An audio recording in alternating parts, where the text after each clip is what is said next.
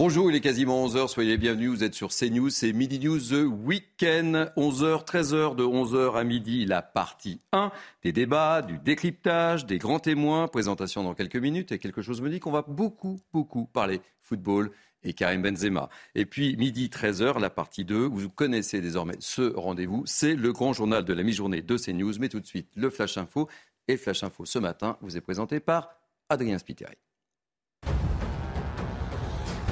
Clap de fin pour la COP27. Un texte final a été adopté après des négociations longues et difficiles. Il prévoit notamment une plus grande aide aux pays pauvres affectés par le changement climatique.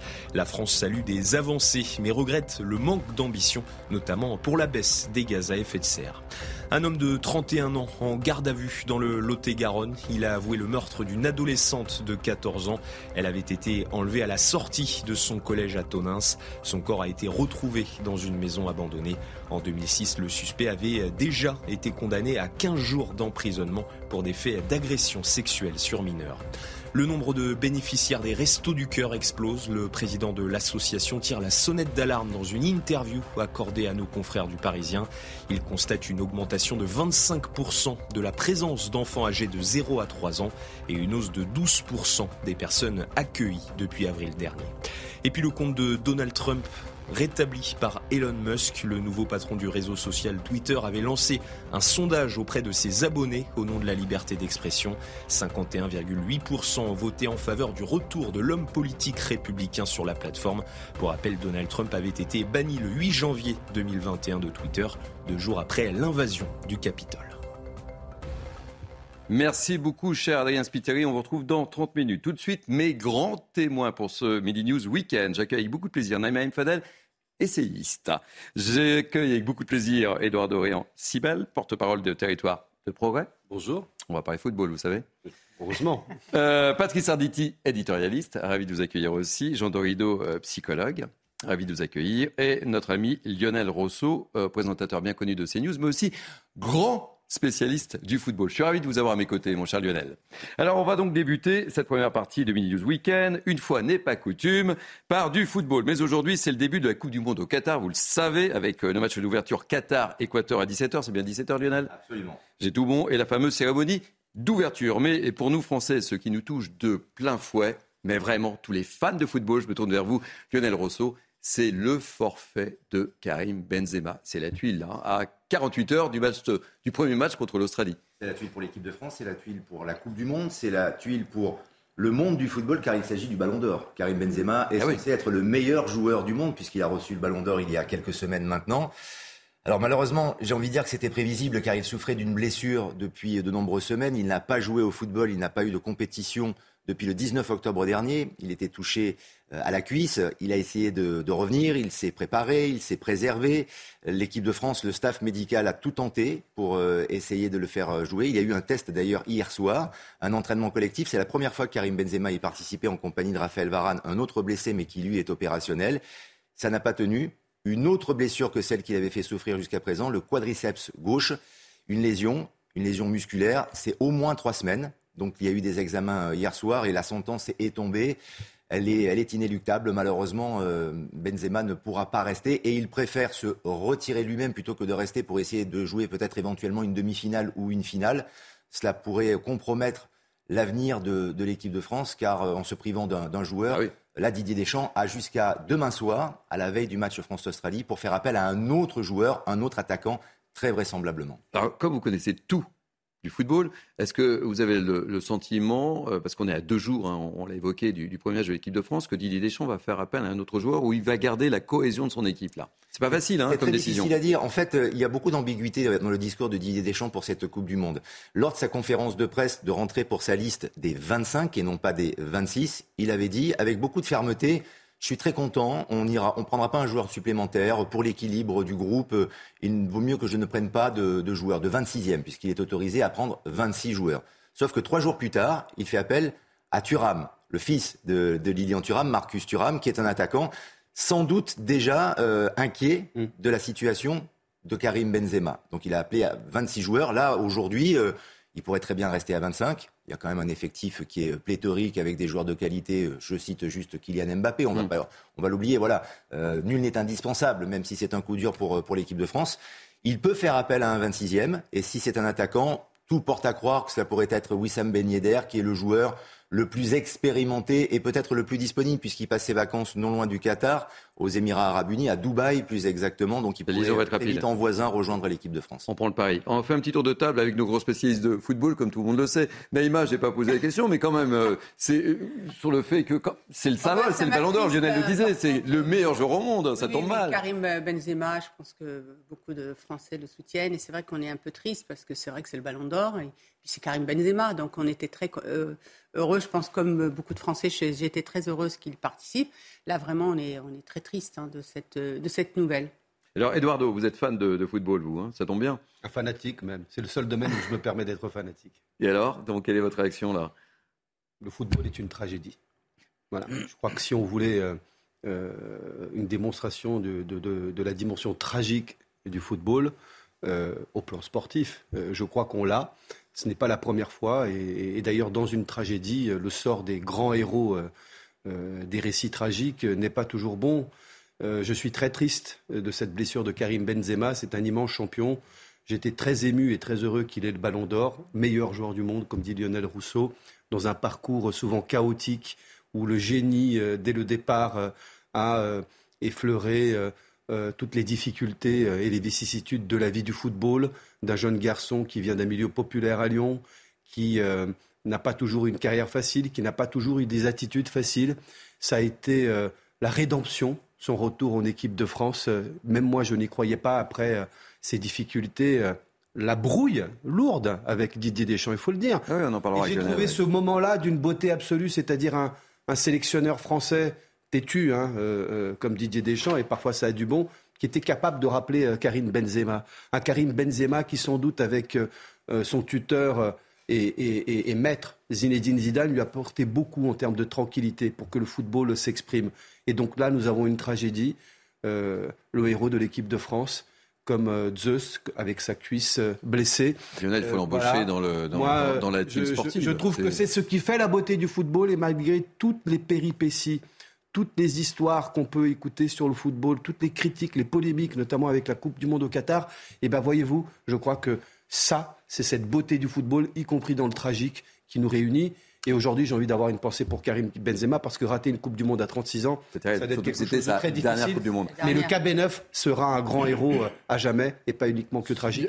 Sur le, sur le cas d'Eduardo Riancipel, oui, c'est un, excellent consultant et un maître du football et il a eu l'occasion de le prouver, de le démontrer euh, dans d'autres officines, d'autres médias par le, par le passé et il peut continuer à le faire, bien sûr. Donc, information très importante qui vient de me parvenir.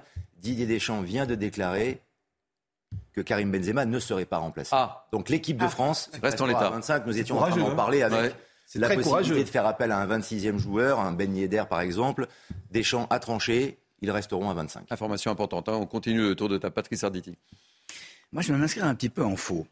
Euh, parce que parce que je suis extrêmement triste, comme n'importe qui peut l'être, hein, pour, pour, Benzema. Hein, mais mais voilà, voilà, il a, il, a, pas eu un accident. Je veux dire, il a, il, s'est pas fait renverser par une voiture. Euh, il, a, il a beau avoir son âge, il va rejaillir d'une certaine façon. Alors c'était écrit. Qui est-ce qui a chanté ça Gabriel? C'est écrit. Je pense. Euh, je pense. Bon. Sinon, il y a les inconnus, c'est ton destin. Probablement. probablement.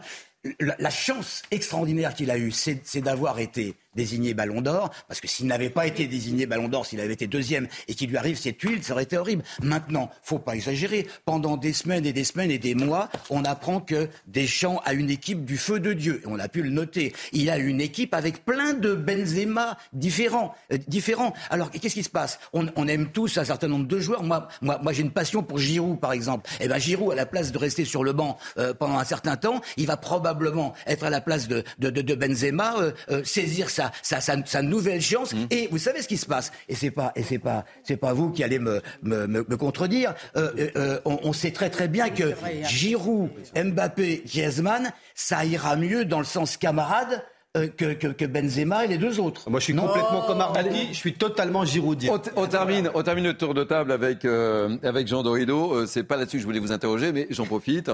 Ah ben, de toute façon, la psychologie, elle est partout, notamment dans le football. Le Rose Évidemment. Cette, cette, question, en bon français, on parle de team building, hein, la, construction d'une équipe. Les managers connaissent ça par cœur et typiquement, les sélectionneurs, c'est ce que vient de dire effectivement M. Arditi. C'est vraiment c'est cette question de comment est-ce que l'alchimie va prendre? Et puis une autre question sur le plan psychologique qui est passionnante avec cette Coupe du Monde au Qatar, c'est qu'on a euh, à peu près un euh, fouteux, si j'ose dire, sur quatre, qui dit moi, je ne regarderai pas la Coupe du Monde hmm. au Qatar parce que c'est une aberration environnementale. Et ce qui est hyper intéressant pour un psychologue, c'est de, de, voir si, ce qu'on connaît très très bien en psychologie, on sait que le déclaratif a, a, très très peu de pouvoir prédictif sur le comportement d'un individu. La personne qui vous dit moi, je regarderai jamais les matchs, on sait qu'elle les regardera. Là, toutefois, il y a des, plein de circonstances particulières. C'est en hiver, c'est la, la première fois que les Coupes du Monde se passent en cette période-là de l'année Généralement, c'est les terrasses de café, c'est les fan zones. Et ça, voilà, pour un psychologue, ça va être intéressant de voir comment va se comporter le public français. Est-ce que cette alchimie, cette rencontre avec cette équipe de France de football qu'on a connue en 2018, que les plus anciens ont connue 20 ans auparavant, en 98. moi? C'est pas parce que j'ai les cheveux blancs, pour ça, rien de la Coupe du Monde de 98 Rien de personnel. Et c'est ça qui va être intéressant. Est-ce qu'on va avoir cette alchimie? Est-ce qu'on va avoir un engouement On, poursuit le débat, mais euh, on, devait être en direct, euh, en direct live avec notre ami Jacques Vendou. Vous connaissez bien Lionel Rousseau. Euh, parfois, la communication avec Doha est compliquée, mais nous sommes avec Jacques Vendou quand même au téléphone. Jacques, merci. Vous êtes l'envoyé spécial d'Europe 1 euh, euh, au Dakar, à Dakar. Euh, quelle est un peu votre première réaction, Jacques? Vous êtes à Doha. Je voudrais vous annoncer une bonne nouvelle. Je vous vois. Je vous vois. Vous me voyez que vous ne me voyez pas, mais je vous vois. Je vois évidemment notre ami Lionel Rousseau qui, bah, qui anime tous les soirs, vous savez, cette grande émission d'Europe 1 sur le sport et notamment sur la Coupe du Monde. Donc moi, ce que je voudrais dire, c'est que très honnêtement, je sais qu'il y en a qui sont très déçus, etc. Mais je ne suis pas surpris mais pas surpris du tout. Ça fait cinq semaines que nous vivons au quotidien. Est-ce que Benzema va jouer? Est-ce que Benzema va euh, je veux dire, participer au premier match contre l'Australie? Benzema est sélectionné. Benzema s'entraîne, Benzema euh, fait un petit footing, Benzema s'est pas entraîné avec le groupe. Moi, je pense que tout ça a été extrêmement négatif, en tous les cas pour l'équipe de France de football. Je me souviens, et Lionel le sait aussi bien que moi, souvenez-vous de 2002 on a, nous, créé, la cuisse de je veux dire, une incertitude contre, pour Zidane. Il joue, il joue pas. À la sortie, il n'a pas joué. Il a essayé de faire le dernier match de poule. On a été éliminé lamentablement de cette Coupe du Monde. Souvenez-vous, en 2002, c'était la dernière compétition de, de Roger Lemaire. Et donc là, je ne veux pas qu'on tombe dans le même film. Il est parti, il est forfait. Il fallait qu'il déclare forfait avant. C'était quelque chose de prévisible. Je suis désolé de choquer, mais là, pour le moment, il faut remettre tout à zéro et il faut compter impérativement sur Olivier Giroud. Alors, l'autre information que nous donnait Lionel Rousseau, c'est que Didier Deschamps a, fait le choix de ne pas le remplacer. Ça vous surprend ou eh ben, pas? Je trouve que c'est une bonne chose. C'est-à-dire qu'ils restent entre eux.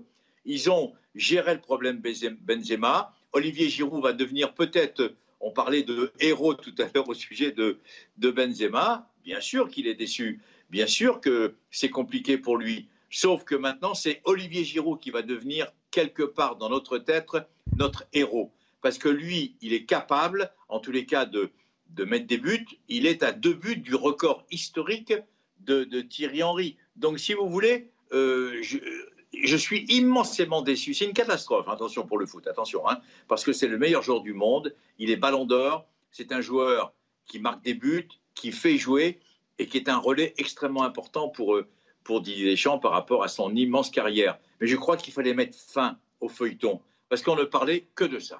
Alors, euh, Patrice Arditi, je ne sais pas si vous avez vu sa tête, mais il buvait vos paroles parce que justement, il nous parlait de l'importance d'Olivier Giroud. Donc, euh, ça, confirme. Il va être obligé de changer un peu sa stratégie, donc, euh, Didier Deschamps.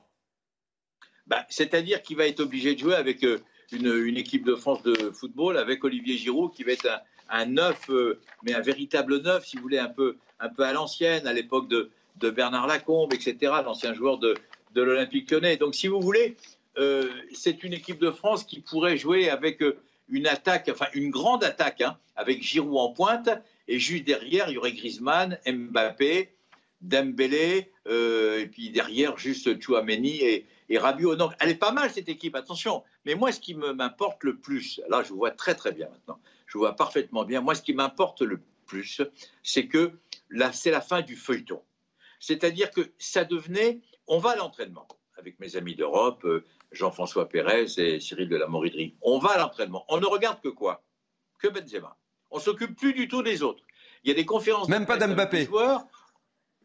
Non, mais Mbappé, il est en forme, il n'y a pas de problème avec Mbappé. Mais on ne s'occupait que de Benzema.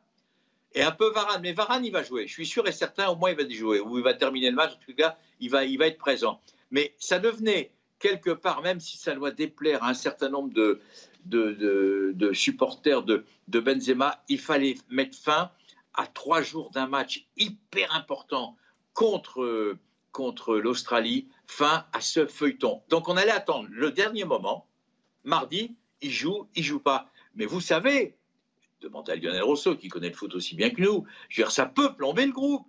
Ça peut, ça peut embêter, je veux dire, les, joueurs qui sont autour de lui. Tout le monde, on ne parlait que de ça. Ça fait quand même six semaines qu'il n'a pas joué. Hein. Il faut le savoir quand même. Hein. Ça fait six semaines qu'il n'a pas touché un ballon de football, excepté 20 minutes dans un match de championnat espagnol. Donc, moi, je pense que c'est une bonne décision que, qui déclare forfait officiellement dans l'intérêt supérieur de la Coupe du Monde de football actuelle. Je ne dis pas qu'il ne faut pas qu'il revienne, je dis pas, je ne me permettrai pas de dire ça. Je dis simplement que maintenant, il faut passer à autre chose parce que c'est le destin, c'est la vie.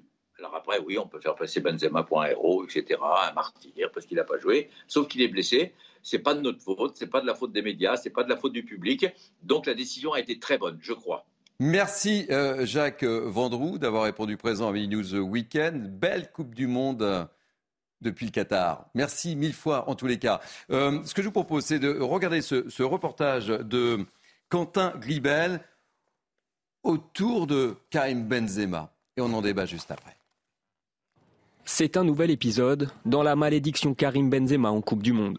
Sélectionné pour la première fois en équipe de France à 18 ans en 2006, l'attaquant n'est pas du mondial 4 ans plus tard. En cause, une première saison moyenne au Real Madrid. Un mal pour un bien. Benzema n'est pas mêlé au fiasco des Bleus à Naïsna et fait son retour dans l'équipe.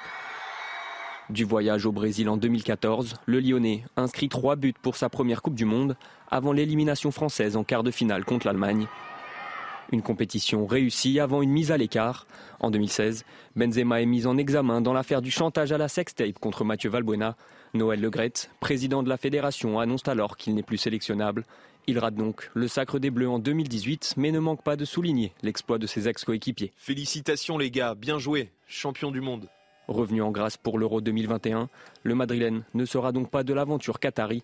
Blessé à la cuisse, le Ballon d'Or voit s'envoler la dernière opportunité de réaliser l'un de ses rêves, gagner une Coupe du Monde.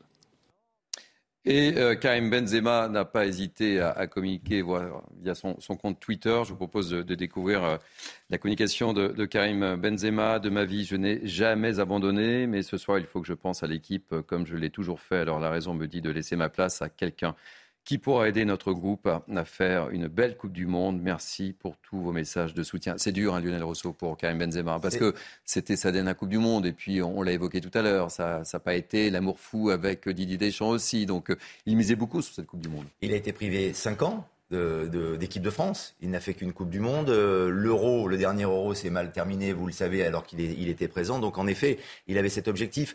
Karim Benzema, lorsqu'il a démarré sa carrière à l'Olympique Lyonnais, avait deux rêves. Son premier rêve, c'était de remporter le ballon d'or. Comme son idole, Ronaldo le Brésilien, il l'a fait. Le deuxième rêve, c'était de remporter la Coupe du Monde avec l'équipe de France. Force est de constater que ce sera euh, compliqué, vu son âge aussi, euh, d'y participer dans, dans 4 ans.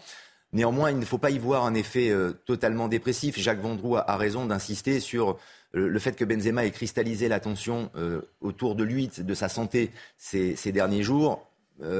quand on regarde l'hécatombe quand on constate l'hécatombe au sein de l'équipe de France, Parce que là, oui, c'est euh, euh, Nkunku récemment aussi, euh, Benzema maintenant, et peut-être d'autres. Il peut y avoir encore de la casse car cette Coupe du Monde est inédite. Elle est plantée en plein milieu d'une saison de football. Ça n'est jamais arrivé. Les joueurs n'ont pas eu de préparation. Ils étaient encore en train de jouer leur championnat respectif il y a de cela une dizaine de jours. Donc il peut y avoir de la casse. Et même concernant Varane, qui était strappé hier, qui portait un gros bandage qui est opérationnel, il n'est pas certain qu'il soit à 100%.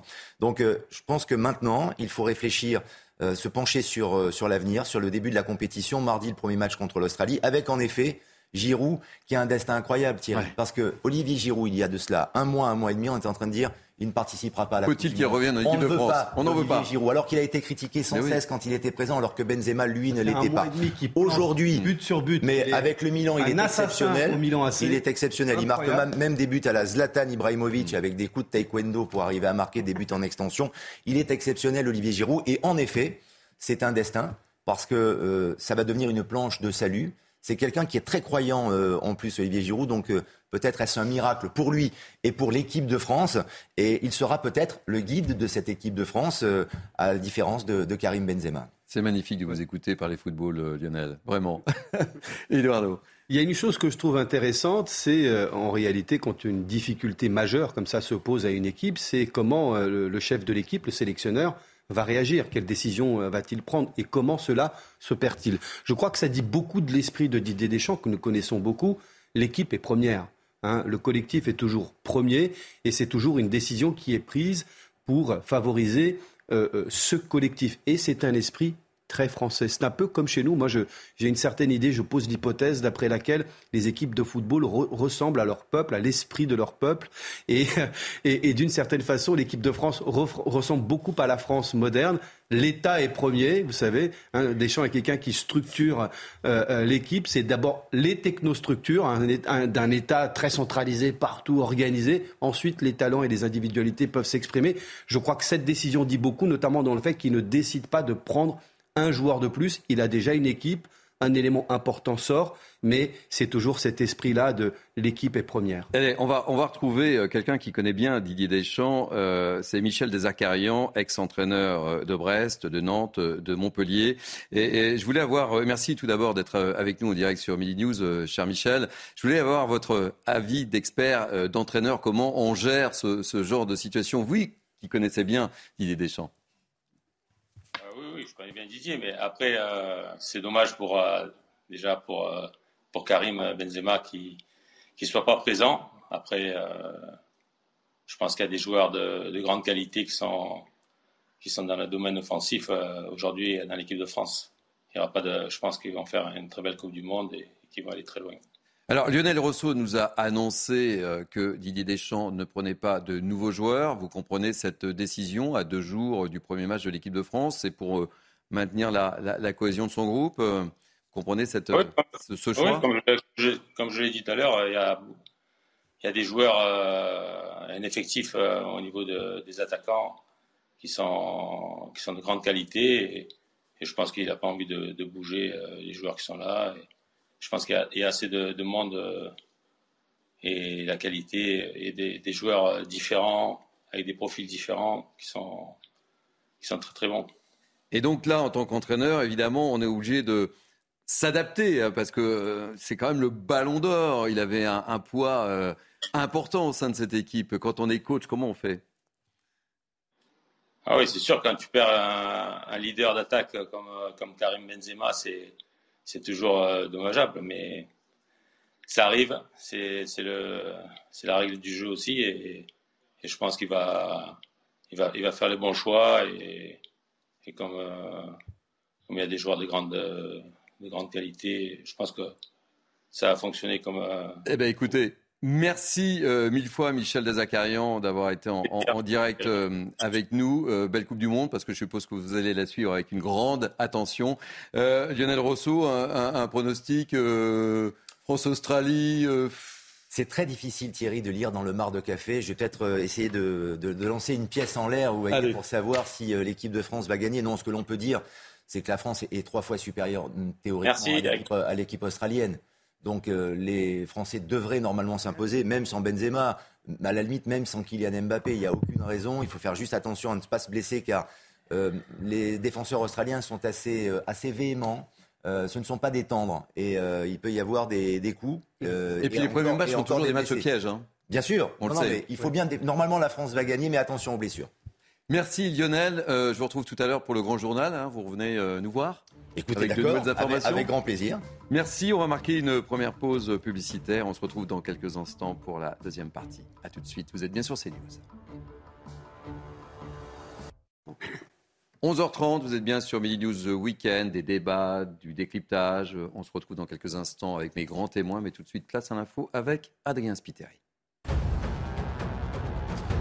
Karim Benzema ne sera pas remplacé en équipe de France, annonce du sélectionneur Didier Deschamps. Le Madrilène est forfait pour le mondial. Il est touché à la cuisse gauche, victime d'une lésion musculaire. Après N'Golo Kanté, Paul Pogba ou encore Presnel Kimpembe, les forfaits se multiplient en équipe de France. La francophonie est en Tunisie. Depuis hier, les dirigeants des pays francophones sont réunis pour un sommet. Emmanuel Macron a défendu hier la politique de fermeté sur les visas. En septembre 2021, Paris avait décidé de réduire de 50% le nombre de visas accordés à l'Algérie et au Maroc. Autre sujet au cœur des débats, la crise énergétique sur fond de guerre en Ukraine. Et puis l'UNICEF alerte sur la situation des mineurs en France. Dans un rapport, il revient sur les politiques de l'enfance menées dans le pays. Il pointe du doigt des carences dans la prise en charge pédopsychiatrique et les violences familiales. L'organisme demande la création d'un ministère de l'enfance. Merci beaucoup, cher Adrien. On vous retrouve dans 30 minutes. Allez. On poursuit News Weekend avec euh, Elodie Huchard, spécialiste politique CNews. Quelque chose me dit qu'on va parler du grand rendez-vous dans quelques instants. Ça, c'est possible, oui. Je suis très heureux de vous accueillir. On se retrouve avec Naïma M. Fadel, Patrice Sarditi, Eduardo Rian Sipel. Rian ou Rian, vous préférez quoi? J'aime les deux, comme ça, ça fait Rian, voilà. Rian Sipel et Jean Dorido. Euh, il est toujours en garde à vue et devrait être présenté à un juge d'instruction aujourd'hui. Un homme de 31 ans a avoué, euh, vous le savez, l'enlèvement et le meurtre de la jeune Vanessa, 14 ans, à la sortie de son collège à Tonins dans le Lot-et-Garonne. Je propose de regarder ce reportage de Thibault Marcheteau et de Gilles Bedeau et on en parle tous ensemble juste après. Devant le collège de Vanessa, parents et élèves se succèdent pour rendre un dernier hommage à l'adolescente. Je suis une parente d'élèves, j'ai ma petite fille dans la voiture qui fait la route matin et soir à pied aussi. Et euh, je me dis qu'à le même âge que cette petite fille, ça pourrait plus lui arriver à elle. À Tonins, ville de moins de 10 000 habitants, l'émotion se fait ressentir. La colère et l'incompréhension également. On ne s'attend pas à ce genre de choses, on entend parler partout ailleurs, mais on ne se dit pas chez nous. Je pense que c'est terrible. Pour les parents, pour, les, euh, pour les, la famille, euh, pour, je trouve que c'est inadmissible. Dans notre pays, en 2022. Quatre heures après l'enlèvement de cet élève de quatrième, les forces de l'ordre ont interpellé vendredi soir un individu au comportement suspect grâce aux caméras de vidéosurveillance de la commune. Dès son arrestation, le suspect, un Français de 31 ans, a reconnu le meurtre. Il a également guidé la police jusqu'au corps situé à une vingtaine de minutes d'Autonins. L'homme était déjà connu des services de police. Il avait lui-même 15 ans quand il euh, a été euh, poursuivi et déclaré coupable sur ces faits d'agression sexuelle sur mineurs. Après 15 jours de prison et un sursis avec mise à l'épreuve de deux ans en 2006, l'individu n'avait pas été inscrit au fichier des auteurs d'infractions sexuelles. Jean Dorido, je me tourne vers vous. Vous êtes euh, psychologue. Si je vous ai demandé d'être présent ce matin, c'est effectivement comment on, gère cette situation. C'est une petite commune, c'est un véritable drame, une émotion énorme. Il faut trouver les mots, parler aux parents, aux frères, aux sœurs, etc. Oui, alors il faut surtout écouter euh, les personnes dans ces cas-là, euh, plutôt que de leur parler. C'est vraiment le principe des cellules d'urgence psychologique, c'est d'être euh, présent et pour aider toutes ces personnes qui sont sous le choc. Si vous voulez, il y a un effet de sidération quand il y a une, tragédie comme ça qui fait irruption dans votre écosystème. C'est extrêmement traumatisant. on voit même des personnes qui souffrent de stress post-traumatique euh, parce qu'elles ont simplement été sur place au moment euh, du drame. Euh, il y a des personnes particulièrement fragiles à ce moment-là, ce jour-là. On voit cette dame d'ailleurs qui, pleure. Dans, votre reportage, parce qu'elle, ça se voit, elle se, elle se projette, elle raconte son histoire. Elle dit oui, ma fille, elle a le même âge, elle fait la route à pied. Et là, on voit cette dame, ça, on apprend dans ce métier de psychologue à voir que là, cette personne, elle est en train précisément de perdre pied, de basculer dans la panique. Et le principe de ces cellules d'urgence psychologique, c'est précisément d'être là pour accueillir la parole des, personnes qui, vivent euh, ce drame, qui vivent cette terreur, cette angoisse, qui se rendent compte euh, euh, subitement que, que le, drame, l'impensable, l'innommable peut arriver. Et dans un premier temps, on n'est même pas dans le débriefing psychologique qui va arriver dans 24, 48, 72 heures. On est vraiment dans ce qu'on appelle, dans le langage anglo-saxon, le diffusing. C'est vraiment d'avoir une présence pour que ces personnes puissent se, raccrocher à la réalité, revenir dans le monde des, vivants en réalité. Euh, Eduardo euh, Ryan Sipel. C'est l'horreur absolue. Euh, peut-on imaginer une atrocité plus violente pour une famille? Je ne le crois pas. Et, je crois que d'abord, nous devons avoir un, mot de soutien, de solidarité avec cette famille, avec les parents, avec les amis, avec le territoire.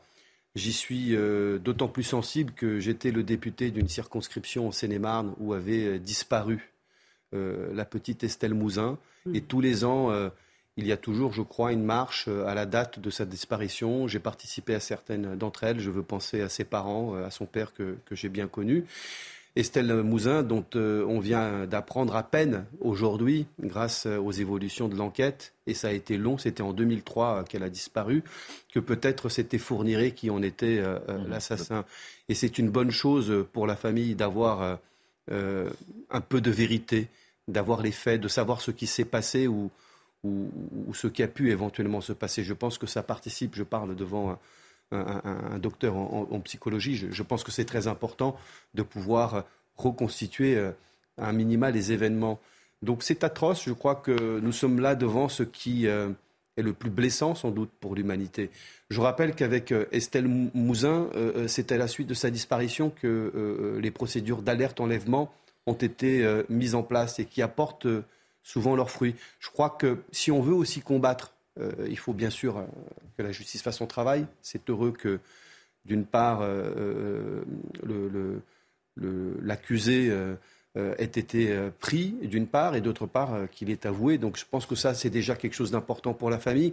Mais à l'avenir, je crois que, pardon de le dire comme ça, j'ai un docteur en psychologie, je pense que notre pays doit faire plus d'efforts en matière de santé mentale, de psychologie, de traitement par la parole des individus, parce qu'il y a beaucoup de détresse qu'on pourrait éviter euh, si on arrivait tout simplement à agir auprès des gens qui ont besoin d'une écoute, ont besoin d'un traitement psychologique, de façon à ne pas passer à l'acte. Mais, je pense que c'est un débat très important qu'on doit avoir avec calme dans notre pays. Alors, Naïma, euh, Patrick Sarditi, je vous donne la parole tout de suite, mais je voudrais euh, vous faire écouter le témoignage du maire de, la commune qui a, pris et qui a fait le choix de s'exprimer, lui directement, qui n'a pas voulu répondre aux journalistes, mais qui a pris la parole. C'est le maire de Tonas, Dante Rinaud. Vanessa, cette petite adolescente, ne demandait rien à personne, elle est rentrée du collège quand elle a au mauvais moment rencontré la mauvaise personne. C'est un drame absolu pour, euh, pour elle, pour sa famille, pour son papa, pour sa maman, pour son frère, pour sa sœur. J'ai passé la journée, euh, une partie de la journée avec eux, et euh, j'ai vu dans leurs yeux, dans les yeux des enfants, des, du frère et de la sœur, toute cette détresse et ce questionnement qu'on peut avoir quand on est gamin. Et euh, ce sont des moments particulièrement durs et horribles. Namem Fadel, Patrice Arditi, Naïma. C'est vraiment euh, l'horreur absolue, c'est terrible. Moi, j'ai une pensée pour cette famille. Je suis moi-même maman et je crois que ce qui est terrible, c'est se dire, mais euh, quand on n'a pas pu en fait protéger son, son enfant, je pense qu'il y a aussi peut-être ce sentiment de, culpabilité qui doit euh, nous prendre en tenaille. Et, euh, et euh, la question aussi de, l'entourage, moi je pense à tous ces jeunes autour d'elle, ses amis, ou même des, des, jeunes de son âge qui entendent parler de, de, cette, de, cette, de ce drame. Comment ensuite on peut les laisser en fait libres Vous voyez ce que je veux dire? C'est-à-dire qu'aujourd'hui, on a le sentiment qu'on doit tout le temps être derrière nos enfants parce qu'on a peur au quotidien. Quand on a des, informations comme celle-ci, on a peur au quotidien et on se dit, bah, il faut tout le temps, il faut les accompagner, il faut les ramener, etc. Et quelque part, on leur enlève aussi cette liberté, cette légèreté de la vie. Euh, parce que aller de, la maison à l'école, ça fait partie aussi de, la légèreté de la vie. Je voudrais juste euh, rebondir sur ce que a dit Eduardo aussi par rapport à Estelle Moudin, parce que je crois que tout, toute la France a suivi hein, malheureusement ce, drame et cette à Guermantes, en Guermantes, euh, petit, petit, village de 1000 habitants. Et, le drame de, ce papa, euh, c'était surtout lui hein, qui, était euh, au devant. Et, ils n'ont jamais retrouvé le corps. Donc je voulais voir avec vous, M. Dorido, c'est que pas retrouver le corps, ça veut dire que c'est la difficulté à faire le deuil aussi. Oui, oui, alors c'est une question, ça a été très bien évoqué. On, on, ne se remet pas de la perte d'un enfant. Hein. Les personnes qui perdent une jambe, un bras, euh, on se rend compte en psychologie, elles se remettent en fait assez bien, elles retrouvent le même niveau, si vous voulez, de, plaisir de la vie. La perte d'un enfant, les personnes ne s'en remettent pas. Euh, alors après, à partir de là, bien sûr, oui, comment réussir à, survivre après, après, une telle tragédie? Effectivement, oui, dans le cas d'Estelle Mouzin, Eduardo l'a rappelé à, juste titre, c'est vrai que le fait de savoir que c'est peut-être ce, couple diabolique, euh, Michel Fourniret, Monique Olivier, ils, étaient deux, euh, dans, cette histoire, bien sûr que ça aide au moins à comprendre, à donner du sens. Et ce qui est absolument, c'est vraiment la double peine. Ce qui est terrible, c'est le, manque de sens. On pourrait, hélas, euh, énumérer une longue liste. On a eu à Paris récemment la jeune Lola, 12 ans, euh, martyrisée, violée, torturée, tuée par euh, une personne pour le moment encore présumée innocente de, ce qui lui est reproché. Toutefois, bon, elle a avoué en, garde à vue. On, a vu la, jeune mère de famille Justine, Justine Vérac, Verbrive, qui, qui, a été, qui a été tuée par par, par, un garçon de son âge. Donc, si vous voulez, euh, sur, sur, cette privation de liberté des jeunes, euh, le, nous, nous, sommes une collectivité humaine, nous sommes solidaires les uns des autres, nous sommes des mammifères sociaux, donc nous nous protégeons les uns des autres. Et depuis toujours, le, le meurtre est prohibé, même chez, chez les mystiques. Euh, tu, tu, ne tueras point, ça revient dans toutes les traditions. Et, et notamment le meurtre d'enfants et, et, même l'imaginaire collectif. Il y, a, on, il y, a, des ogres, il y a toujours eu des ogres dans les contes. Et je vous entends parler de culpabilité. S'il y a une culpabilité, c'est d'abord sur la personne qui sera euh, jugée et qui sera peut-être par la justice reconnue coupable, et puis c'est une culpabilité collective. Ce monsieur qui, est, euh, bah, qui a avoué en garde à vue pour le moment, qui reste présumé innocent, il avait été condamné il y a 16 ans maintenant pour des faits d'agression sexuelle. Et on sait bien en psychologie que le meilleur prédicteur du passage à l'acte, c'est le passage à l'acte précisément. Et je rebondis sur ce qu'a dit Eduardo Rian-Sipel, et vraiment je vous en remercie, c'est qu'il y a vraiment, nous sommes pour le coup euh, à, des années-lumière du travail qui doit être fait en termes de prise en charge du suivi des euh, pédocriminels et même des personnes pédophiles. Il y a énormément de pédophiles euh, euh, sur cette terre et dans ce pays. Et, il y a des pédophiles qui ne passeront jamais à l'acte. Et puis il y en a qui passent à l'acte. Et le travail du tissu psychomédico-social, c'est précisément de suivre suffisamment ces personnes pour être en capacité de, prévenir les problèmes. Et, Eduardo? Je, je continue là-dessus parce que je pense que si on veut avancer de manière concrète, il faut vraiment qu'on traite ce que j'appellerais ces violences de passage à l'acte, dont les causes sont essentiellement psychologiques, pour dire vite. Euh, je pense que vraiment on n'est pas au niveau en tant que civilisation euh, euh, notre pays, la France, autant on est très avancé dans un certain nombre de procédures pour les transports publics, y compris pour les hôpitaux, mais en termes de santé mentale, on est vraiment, j'ai l'impression qu'on est parfois dans la préhistoire. On pourrait faire beaucoup mieux. Moi, je, suis fils de psychiatre, donc peut-être que j'ai cette sensibilité. mais, mais ce, soin de la parole, ce, travail psychothérapeutique, que ce soit des psychologues, des psychanalystes, des psychiatres, il faut vraiment qu'on investisse là-dessus, mais pour des résultats très concrets. Si on veut diminuer la violence dans la société, franchement, je pense qu'on pourrait diminuer d'un tiers, voire de plus, si on mettait le paquet en moyens pour permettre que les gens qui souffrent, qui ont besoin de parler, euh, parlent, et que cette détresse que cause la société, nous sommes dans des sociétés très exigeantes sur responsabilisation, sur demande euh, d'initiative. On est dans des sociétés qui ne sont plus des sociétés nécessairement culpabilisatrices, mais des sociétés de la performance. Et il y a des gens qui sont plus sensibles à ça, et il y a des, des choses qu'on peut faire pour diminuer les passages à l'acte violent. Voilà, cette violence, elle est inhérente à l'humanité, au psychisme humain. Il y a cette agressivité dès le départ. Le processus de civilisation, c'est ce qui nous permet de la contenir, de la maîtriser. Et si on ne fait pas ce travail dont les psychologues sont les professionnels, je pense qu'on ne réduira pas l'effet de violence de cette nature.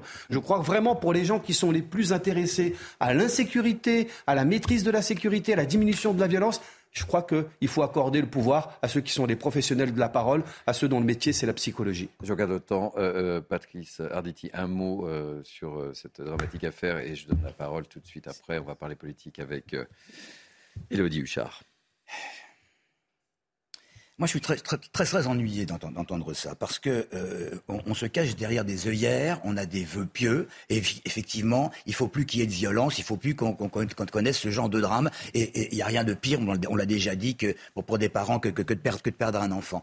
Mais ce n'est pas parce qu'on va mettre un psychiatre ou un psychologue à tous les coins de rue qu'il n'y aura pas des gens qui ont des pulsions et qui commettront ce genre de trucs. Il y en aura toujours. Et nous sommes dans un temps de crise, et en temps de crise, ça arrive encore plus souvent. Alors là, nous avons effectivement des médias mais des médias qui se sont multipliés depuis quelques années. Donc on est au courant de tout ce qui se passe et on est au courant de, tout ce qui peut participer à, à, une preuve de vérité, les, éléments de l'enquête et tout. Mais, mais finalement, qui sommes-nous pour, pour, pour, essayer de, jauger la chose? Il n'y a, y a aucune possibilité pour que le mal soit, soit définitivement proscrit. C'est juste la question du suivi de quelqu'un qui a été. Alors franchement, franchement, franchement, vous connaissez tous, on connaît tous des gens qui ont perdu. pratiquement dans ce genre de situation, des, des êtres chers. Est-ce que vous pensez vraiment je ne veux pas vous attaquer. Hein. Euh, euh, j'ai une femme qui était psychiatre également. Bon, je ne veux pas vous attaquer. Mais est-ce que vous pensez vraiment que parce que on a la bonne parole de psychologue et de psychiatre, on va dire ah bon maintenant je souffre moins. je souffre moins. Oui, je crois. oui, je le crois. Oui, je le crois. On voit la personne qui se rapproche du passage à l'acte. Quand vous écoutez un pédophile qui vous raconte ça, oui. toutes les semaines ses pulsions, ses fantasmes. Ça oui. Et, parce que tous les pédophiles, si vous voulez, ne, rêvent pas de passer à l'acte. Je parlais de soutien. Je parlais de c'est précisément ce suivi qui permet de voir venir le risque de passage à l'acte et à ce moment-là de prendre des mesures nécessaires. Je parlais de soutien, de soutien aux familles de victimes. Il n'était même pas fiché euh, comme Cet individu, il, a, il avait 15 ans, il a fait une agression sexuelle. Je vous propose, on ne sait pas ce que c'est que ça. Patrice, Patrice, Eduardo, euh, Naïma, euh, je vous propose, parce que je vois le temps qui passe, on reviendra sur cette dramatique affaire dans la deuxième partie du Mini News Weekend, mais je voulais qu'on parle politique avec Elodie Huchard, Olivier Dussopt, le ministre du Travail, de l'Emploi et de l'Insertion euh, était l'invité du grand rendez-vous euh, CNews Les Échos Europe 1. Elodie Huchard, synthèse, qu'a-t-il dit et que faut-il retenir de son intervention ce matin? Le ministre qui a dû se justifier, notamment euh, sur le euh, fiasco, comme la question lui a été posée, euh, des mineurs de l'Ocean Viking, qui explique qu'il a deux lignes de défense. Premièrement, il refuse d'utiliser le terme de fiasco. Il explique que l'État met tout en place, que Gérald Darmanin est pleinement à sa tâche, qu'on ne peut pas, de toute façon, imposer à des mineurs une sorte de cadre carcéral. Donc c'est presque finalement aussi un aveu de faiblesse, signe que de toute façon on n'aurait pas pu les surveiller, que le gouvernement doit aussi récupérer finalement ce que l'Italie n'a pas fait, c'est-à-dire accueillir ce bateau. Il renvoie la responsabilité sur l'Italie. Et puis, deuxième ligne de défense, il insiste beaucoup sur l'humanité. Il vante la doctrine du président de la République euh, entre fermeté et humanité. Il critique aussi au passage les oppositions en expliquant que euh, demander, par exemple, que le bateau retourne dans un port sûr en Afrique était euh, irresponsable, dit-il. On ne veut pas les laisser mourir en mer. L'occasion aussi forcément de parler de la future loi immigration. On le rappelle qu'elle sera portée à la fois par le ministre de l'Intérieur, Gérald Darmanin, qui vient de la droite, à la fois donc par le ministre du Travail, Olivier Dussopt, qui vient de la gauche, qui est le président de Territoire de Progrès. Et il explique aussi l'intérêt de voir euh, l'immigration à travers euh, le travail, comment euh, non pas régulariser, parce qu'il ne veut pas utiliser ce terme, des, des personnes étrangères, mais comment faire en sorte qu'elles puissent s'intégrer plus facilement par le travail et par la langue. Et puis, évidemment, il a parlé aussi un peu d'assurance chômage. Eh bien, on va écouter justement Olivier Dussopt qui parle d'assurance chômage. Tout s'enchaîne, c'est parfait. Vous êtes formidable. Oui, parce que euh, non seulement le chômage a baissé, il est passé de 9,5 à 7,3 mais, mais en plus d'avoir euh, baissé, nous, rencontrons ces difficultés de recrutement. Tout, le monde se félicite que le chômage ait, baissé au cours des cinq dernières années. Mais avec 7,3 nous sommes encore dans la moyenne, la moyenne très haute et même très au-delà de la moyenne européenne. Mmh. Il y a une forme de paradoxe à avoir 7,3 de, de, demandeurs d'emploi et, et, dans le même temps de ne pas pouvoir recruter. Nous estimons qu'il y a autour de 400 000 offres d'emploi qui restent vacantes aujourd'hui. Et donc, la, réforme de l'assurance chômage que, je porte depuis plusieurs semaines, qui a été adoptée par l'Assemblée nationale, par le Sénat, je, le précise parce que c'est aussi l'occasion de dire que notre gouvernement fait avancer des textes et que nous n'avons pas toujours besoin du, du 49.3 pour faire avancer ces textes-là. Cette réforme de l'assurance chômage, elle répond à un principe très simple.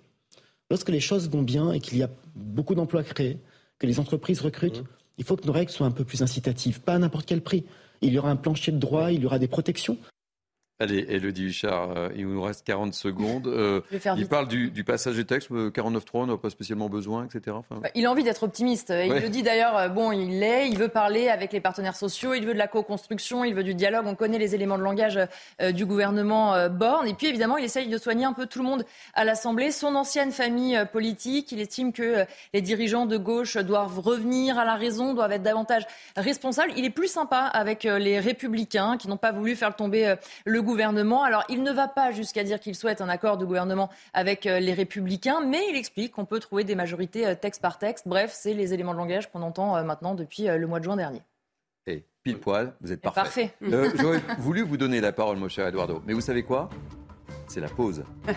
Merci en tous les cas d'avoir participé à ce mini news week-end un peu perturbé dans cette première partie, mais Benzema ne sera pas à la Coupe du Monde, c'était important. Il mm. fallait qu'on évoque ce sujet. Merci à vous aussi. Euh, je vous retrouve dans quelques instants pour le grand journal de la mi-journée sur CNews.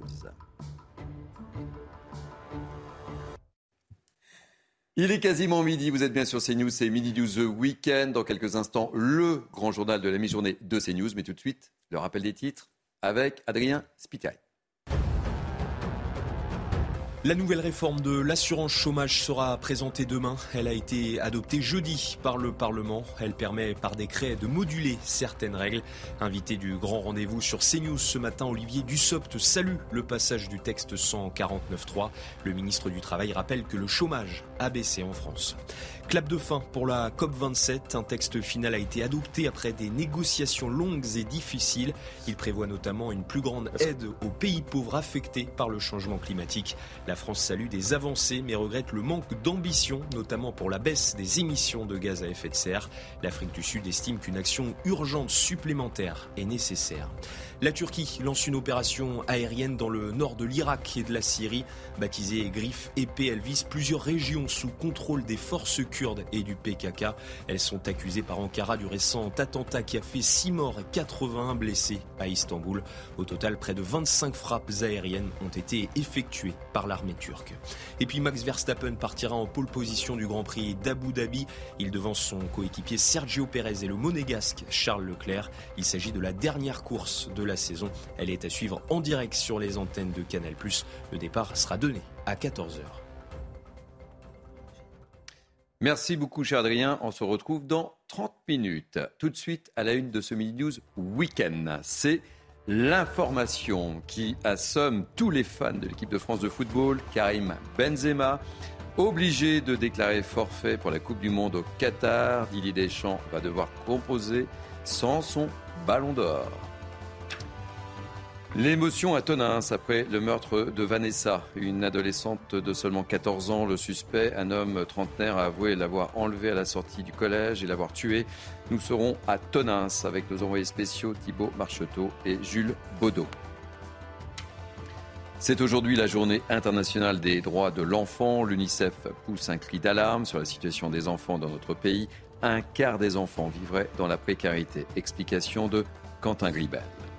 Enfin, vous le savez, Noël approche, le compte à rebours a commencé face à l'inflation. Vous êtes nombreux à faire attention à vos dépenses, mais vous êtes prêts, les deux tiers, à nous dire que vous garderez le même budget. On ne touche pas à la magie de Noël. Reportage dans ce journal.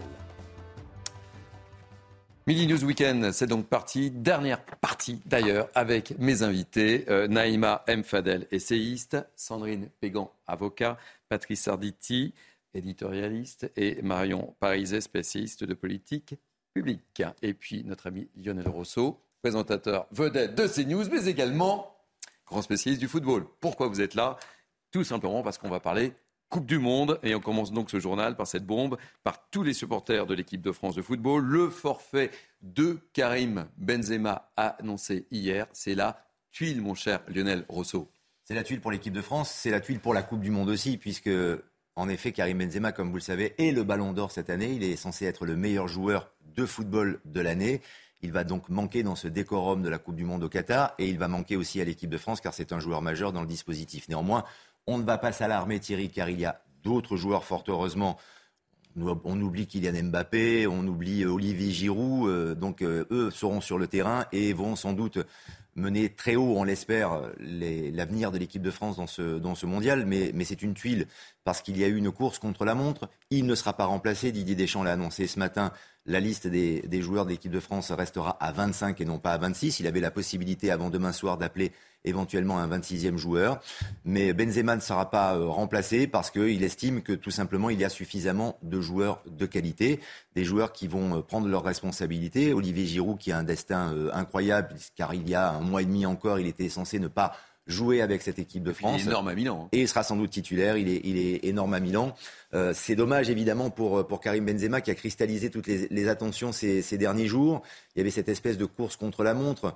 Il n'a pas joué au football depuis le 19 octobre dernier. Il était blessé. Cette blessure à la cuisse semblait euh, se guérir progressivement puisqu'il a participé pour la première fois à un entraînement collectif hier. Mais c'est au cours de cet entraînement collectif qu'il s'est blessé. Cette fois-ci au quadriceps gauche, il y a une lésion, une lésion musculaire. Il a passé des examens hier soir et euh, le diagnostic est sans appel. C'est au moins trois semaines, au moins trois semaines d'absence. La Coupe du Monde dure euh, un mois. Il a préféré donc décliner et déclarer forfait. Merci euh, pour cet éclairage, euh, mon cher Lionel. Donc pour Karim Benzema, vous le disiez, euh, qui tenait à, cette Coupe du Monde, c'était vraiment très important pour lui. Je vous propose de regarder ce reportage de Quentin Ribel. C'est un nouvel épisode dans la malédiction Karim Benzema en Coupe du Monde. Sélectionné pour la première fois en équipe de France à 18 ans en 2006, l'attaquant n'est pas du mondial 4 ans plus tard. En cause, une première saison moyenne au Real Madrid, un mal pour un bien, Benzema n'est pas mêlé au fiasco des Bleus à Naïsna et fait son retour dans l'équipe. Du voyage au Brésil en 2014, le Lyonnais inscrit trois buts pour sa première Coupe du Monde avant l'élimination française en quart de finale contre l'Allemagne. Une compétition réussie avant une mise à l'écart. En 2016, Benzema est mis en examen dans l'affaire du chantage à la sextape contre Mathieu Valbuena. Noël Legrette, président de la fédération, annonce alors qu'il n'est plus sélectionnable. Il rate donc le sacre des Bleus en 2018, mais ne manque pas de souligner l'exploit de ses ex-coéquipiers. Félicitations les gars, bien joué, champion du monde. Revenu en grâce pour l'Euro 2021, le Madrilène ne sera donc pas de l'aventure qatari. Blessé à la cuisse, le Ballon d'Or voit s'envoler la dernière opportunité de réaliser l'un de ses rêves, gagner une Coupe du Monde. Allez, Sandrine Pégan, je sais que vous êtes fan de football. Ça, ça vous inspire quoi, ce forfait de Karim? Je suis marseillaise, donc évidemment ah. que je suis pour l'OM et donc pour le foot. Ah, dès que euh, vous pouvez placer l'OM, vous passez ah, l'OM. Moi, dès que je peux, oui, c'est mon ADN. Hein. Mais bon, désolé euh, Thierry, Patrice, je vais faire un peu la rabat-joie. Je n'arrive pas à rentrer dans l'effervescence de ce mondial. Voilà, je suis désolée. Pour moi, euh, le Qatar, avec l'exploitation des ouvriers, sur les chantiers, avec la réquisition de leur passeport, avec euh, ce pays qui n'est pas dans la démocratie, avec euh, certes les femmes qui n'ont pas l'obligation de porter le voile, d'accord, mais en attendant, elles doivent demander l'autorisation de leur tuteur masculin pour se marier. Euh, il y a aussi des craintes pour les communautés LGBT. Voilà, je l'ai précisé, je fais un peu la rabat-joie, mais c'est. en fait, je vous pose une question sur Benzema, mais. oui, mais voilà, moi je suis obligée de, parler sur autre chose. S'il y en a un qui est très triste, évidemment, c'est Didier Deschamps. je vous lis sa, sa réaction. Je suis extrêmement triste pour Karim qui avait fait de cette cette Coupe du Monde un objectif majeur. Malgré ce nouveau coup dur, j'ai toute confiance en mon groupe. Nous allons tout faire pour relever l'immense défi qui nous attend. Et Lionel Rosso nous le disait, euh, Karim Benzema ne sera pas remplacé parce qu'il n'est peut-être pas remplaçable, Patrice Arditi. Ça, j'en sais rien. On peut, ne peut pas dire ça. On a, on a des pépites dans cette équipe.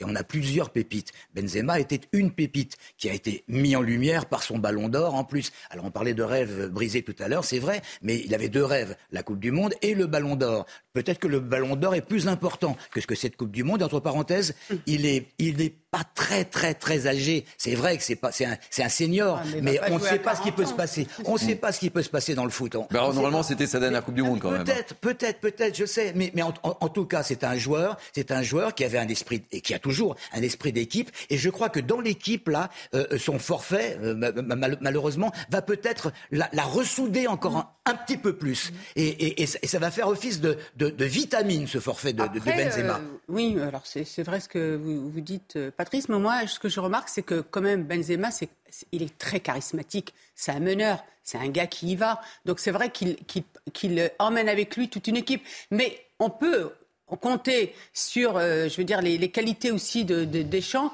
qui sait aussi mettre de l'équilibre et qui a ce souci, en fait, non, mais... On peut dire ça, Naïma, oui, mais, parce que... mais des spécialistes disent que, que Mbappé est aussi un meneur, que Griezmann adorerait être un je meneur. Pense que Karim Benzema a, a, gagné depuis ces, ces dernières années, justement par rapport à tout ce qu'il a vécu, beaucoup plus de maturité et il est beaucoup plus posé. Et je pense que c'est, pour, c'est à ça que, que faisait confiance aussi Deschamps. Et regardez le, la communication de Karim Benzema. De ma vie, je n'ai jamais abandonné. Mais ce soir, il faut que je pense à l'équipe, comme je l'ai toujours fait. Alors, euh, la raison me dit de laisser ma place à quelqu'un qui pourra aider notre groupe à faire une belle Coupe du Monde. Merci pour tous vos messages de soutien. Je vois que Naïma Mfadel, vous êtes euh, finalement euh, assez fan de football, hein Oui, non, mais j'aime bien quand la, France gagne. C'est quand même la bombe. Hein. On est à, c'est l'ouverture aujourd'hui de cette. Euh, Après, j'aime les personnalités. Je suis sensible aux personnalités. Et c'est vrai que Karim Benzema, c'est une, personnalité qui peut, on peut ne pas aimer, mais qui est très singulière. C'est une personnalité extrêmement attachante. C'est quand même l'actualité euh, euh, du jour. justement, on est allé vous poser la question. Et vous, vous en pensez quoi de ce forfait de Karim Benzema? En fait, pour moi, ça change pas grand-chose. En plus, il était quand même un petit peu blessé, donc euh, je préfère un Giroud à 100% qu'un Benzema à 60%. Je pense que ça va être compliqué pour l'équipe de France, euh, dans le sens où pour gagner une Coupe du Monde, faut rien laisser au hasard. Et là, il y a trop de, il y a trop d'incertitudes et trop de, trop de petits soucis qui viennent leur polluer le mental, je pense. C'est dommage, mais bon, on compte aussi sur les autres joueurs. Et l'équipe de France, ne va pas s'arrêter pour, pour Karim Benzema, mais ça touche un peu. Oui, il y aura de la relève. Après, Benzema, c'est le ballon d'or quand même. Donc c'est sûr que ce sera un manque pour la France. Mais j'espère qu'ils vont quand même faire un bon parcours euh, dans cette Coupe du Monde. Allez, on va changer de sujet. Il est toujours en garde à vue et devrait être présenté à un juge d'instruction euh, aujourd'hui. Un homme de 31 ans a avoué l'enlèvement et le meurtre de la jeune Vanessa, 14 ans, à la sortie de son collège à Tonins dans le Lot-et-Garonne. On va retrouver immédiatement sur place Thibault Marcheteau et Jules Bedeau. Alors Thibault Marcheteau, vous êtes avec Jules Bedeau euh, devant le collège où était scolarisée euh, Vanessa et les professeurs euh, sont réunis, je crois, depuis une heure pour préparer la rentrée demain, car il va bien falloir préparer cette rentrée dans un contexte très particulier et très lourd. Effectivement, comme vous le dites, on est devant ce collège et depuis une heure, l'équipe pédagogique s'est réunie. Il s'était déjà réuni hier en fin d'après-midi pour une réunion de crise. Aujourd'hui, l'objectif de cette réunion est de préparer la rentrée de demain pour les collégiens, mais aussi pour les professeurs, pour savoir quelle attitude adopter, quels mots employer face à ce drame. On a pu discuter avec certains professeurs, ils n'ont pas voulu témoigner devant notre caméra, c'était une consigne d'ailleurs. Ils nous disaient qu'ils attendaient quand même beaucoup de cette réunion pour savoir quel comportement, euh, quel comportement, comment se comporter demain face, à, face à cette horreur. Pendant que l'équipe pédagogique rentrait pour euh, cette réunion, alors les personnes qui déposaient toujours des fleurs et des mots continuaient de venir en nombre ce matin. On a pu rencontrer d'ailleurs une amie de Vanessa qui était à l'école avec elle, mais également à la gym. Je vous propose de l'écouter. Elle était gentille, je lui parlais souvent au collège, je la croisais euh, le mercredi à la gym. Je faisais de la gym avec elle. J'ai peur. Euh, enfin, je suis hyper sensible, donc de voir les gens qui vont pleurer et tout, là, ça va me faire pleurer. Parce que je, la connaissais, mais voilà. Et oui, j'ai peur. Parce que les profs, ils vont souvent en parler, et j'ai pas trop envie euh, d'entendre les gens en parler, quoi. Une cellule psychologique sera donc euh, ouverte demain pour les collégiens, mais aussi les professeurs. Du côté de l'enquête, le principal suspect continue d'être entendu par les inspecteurs de police pour mettre la lumière sur les zones d'ombre de ce drame. Merci beaucoup euh, Thibault Marcheteau. Je rappelle euh, que vous êtes accompagné par Jules Bedeau. Et on vous retrouvera dans toutes les éditions de CNews tout au long de, de cette journée. Sandrine Pégan, en tant qu'avocat pénaliste, je me tourne vers vous. Quelle est votre réaction sur ce nouveau drame? On l'a évoqué euh, tout à l'heure, il y a eu l'affaire Lola, euh, Justine Vérac. Euh, ça s'enchaîne, quoi. Surtout que là, le meurtre d'une enfant, c'est toujours quelque chose qui est atroce et qui est effroyable. Maintenant, moi, en tant qu'avocat pénaliste, comme vous l'avez très bien précisé, je vais vous parler avec la plus grande prudence, parce que nous n'avons pas accès au dossier.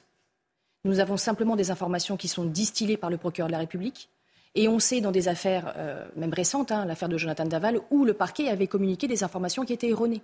Donc je ne peux qu'inciter à la plus grande prudence. Là, on a une personne qui a été interpellée, qui est placée en garde à vue. Pour le moment, il a le statut de mise en cause.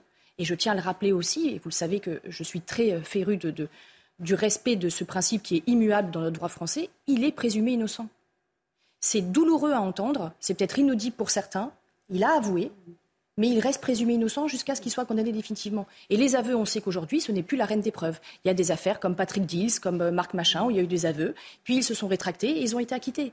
Donc là, en effet, comme le disait euh, votre journaliste, il y a encore des zones d'ombre à éclaircir. Pourquoi? Comment est-ce qu'il a agi par ruse? Est-ce qu'il a agi par, euh, par violence? En tout état de cause, là, il va être présenté euh, visiblement à la fin de la journée. Mais on sait qu'il avait un passif hein, à l'âge oui, de 15 ans. hein. Oui, alors il Je voudrais intervenir. Alors, juste, alors, on, peut- on- on peut s'interroger sur, sur Voilà. son passé judiciaire. Aujourd'hui, il a 31 ans. Oui, mais les faits qu'il a commis, il, il les avait quand il avait 15 ans. Alors, c'est ça le problème, c'est la, c'est la question aussi euh, des mineurs, de la justice des mineurs, parce que je crois que quand on est mineur, justement, ce n'est pas inscrit sur le casier. Mais corrigez-moi, euh, Sandrine, mais en tout cas, ce qui est Ah, non, certain. c'est- inscrit sur le casier, et surtout Voilà. la Mais aujourd'hui, bah, ce, ce qu'on nous dit, c'est qu'il il a, il a agressé euh, euh, sexuellement à l'âge de 15 ans Mhm. et qu'aujourd'hui, il n'y a rien sur son euh, casier. Donc c'est ça qui est, qui est étrange. Et on pourrait aussi se poser la question sur le suivi de ces jeunes agresseurs sexuels, donc Mhm. à 15 ans. Quel est le suivi qui est mis en place pour que justement ils ne sortent pas des radars? C'est la question qu'on peut se poser légitimement en tant que citoyen euh, lambda. euh, Très.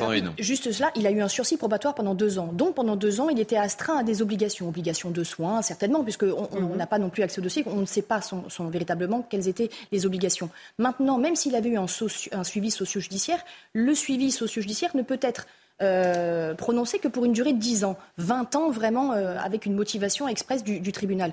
Mais là, de toute façon, même s'il avait été inscrit au fichier des personnes euh, euh, sexuelles, des c'est menaces. une obligation de simplement donner l'adresse une fois dans l'année. C'est c'est- c'est juste ça. Ma- Marion Paris, une réaction. Ça, ça pose la question parce qu'en effet, on a des, des cas comme celui-là où, où, à plusieurs reprises, des personnes où on a du mal en fait à, à s'assurer qu'une fois qu'il y a eu une condamnation, euh, la personne soit réellement réintégrée et totalement en fait lavée de euh, tout soupçon et de tout euh, risque de de nouveaux actes. Et ça, on ne sait pas le traiter dans la société. C'est la y a eu difficulté. des récidivistes. De, Non, les récidivistes, on en non, a mais la justice souvent, ne peut mais pas être devin. Il, est- il a été condamné, je, je- je- je vous le rappelle quand même, il a été condamné quand il avait 15 ans. euh, de là, on est à 31 ans. Mais on, ne sait- on ne sait pas exactement ce qu'était cette agression sexuelle. Je crois qu'il y a une échelle. Bien sûr, il y a- bien il y a sûr, il y a une échelle. Alors, je ne veux pas minimiser, préciser, oui, bien je sûr. veux pas minimiser la portée de, de- de ce Mm. qu'il a fait, et surtout en employant des mots qui seraient euh, un, un- un peu trop populaires.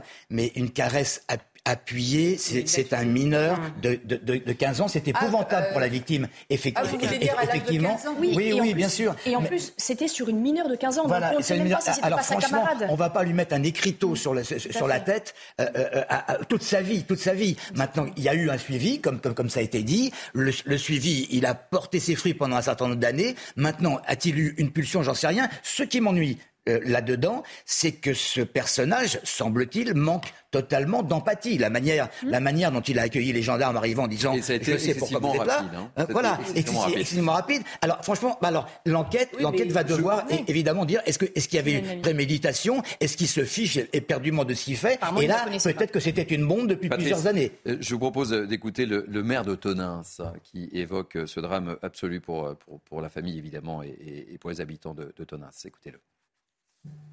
C'est un drame absolu pour, euh, pour elle, pour sa famille, pour son papa, pour sa maman, pour son frère, pour sa sœur. J'ai passé la journée, euh, une partie de la journée avec eux, et euh, j'ai vu dans leurs yeux, dans le- les yeux des enfants, des- du, frère et de la sœur, toute cette détresse et ce questionnement qu'on peut avoir quand on est gamin.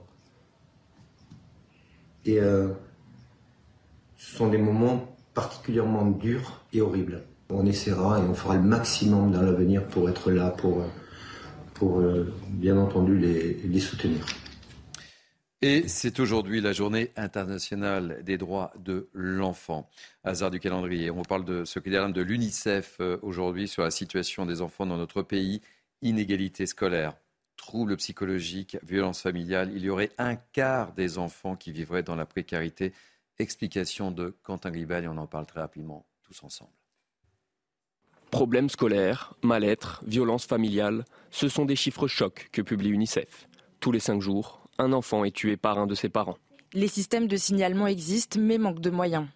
On n'arrive pas à repérer les signaux faibles, les situations s'enquistent. D'après l'organisation, la situation des enfants en France s'est particulièrement dégradée ces dernières années suite aux crises sanitaires, économiques et environnementales.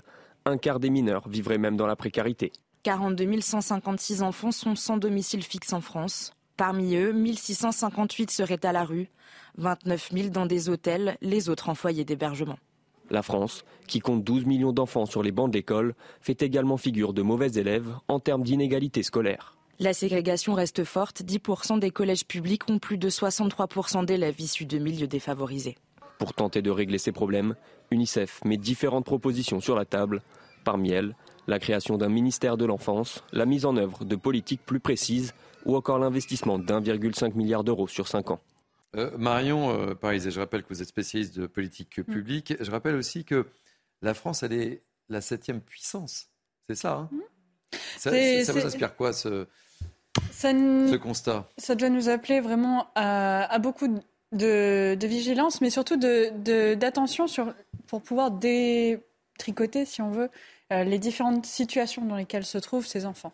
Parce qu'on peut avoir des contextes qui sont différents quand on prend le cas euh, des enfants qui seraient dans une situation euh, de précarité, où là, on a aussi de la précarité simplement euh, financière des parents, et ça, a été accentué notamment pendant le Covid. Les parents qui avaient du mal à pouvoir payer des repas à leurs enfants, qui avaient du mal à pouvoir leur donner des conditions dans lesquelles étudier encore plus quand justement ils étaient en confinement chez eux, parfois dans des, des appartements des appartements beaucoup trop étroits, mais on a aussi, il faut, il faut le dire, tous les enfants qui sont euh, dans des situations précaires aussi du fait de la situation familiale plus généralement, les personnes euh, sans abri, les personnes immigrées qui ont des difficultés, les personnes qui sont en situation irrégulière, qui sont aussi parfois avec des enfants et qui là, ben, ces enfants-là, ils subissent des, des décisions qui sont aussi des décisions familiales parfois, malheureusement. Et c'est très difficile parce que nous avons un devoir d'aider euh, tout enfant. Euh, mhm. ça n'est pas, on ne peut pas imposer, euh, on ne peut pas sanctionner un enfant pour ce que euh, sa famille fait. Ce n'est pas, ce n'est pas juste. Mais par contre, c'est extrêmement compliqué de pouvoir donner les bonnes conditions à tout le monde. Et là, il y a une décision globale, notamment sur les questions de l'immigration, parce que l'immigration illégale, on en parle souvent là avec les, mineurs isolés, notamment qui sont arrivés par, par l'Ocean Viking. C'est euh, une problématique à traiter. On ne peut pas simplement accueillir ça de manière générale. Et, ce qui est terrible, euh, Naïma Mfadel, c'est ce chiffre aussi. 42 000 seraient sans domicile fixe. 42 000. Exactement. Mais ça, je pense. C'est impressionnant ce chiffre. Oui. Alors, ce qui serait intéressant, c'est que l'UNICEF euh, puisse détailler un petit peu euh, euh, les éléments qui, nous donnent, parce que je crois qu'il y a aussi une pression aujourd'hui migratoire qui fait qu'on ne peut plus héberger. il y a le trop plein, il y a une pression qui est aujourd'hui difficile. C'est-à-dire que au début de, notre siècle, il y avait les mises à l'abri, c'était 500 millions d'euros. En 2006, un milliard. Aujourd'hui, on est à 3 milliards. Et il faut savoir qu'on réquisitionne des gymnases, des hôtels. Vous avez certaines personnes, certaines familles qui sont depuis 10 ans dans des hôtels avec le coût que, cela suscite. Donc il faut vraiment qu'on puisse un peu affiner euh, ce qu'on nous dit. En tout cas, ce qui est sûr, c'est qu'aujourd'hui, aucun enfant, aucune famille ne devrait euh, dormir euh, dans la rue. Ça, c'est sûr. Et je voudrais rajouter juste quelque chose par rapport à, je crois qu'il y avait un chiffre de un enfant tué tous les cinq jours.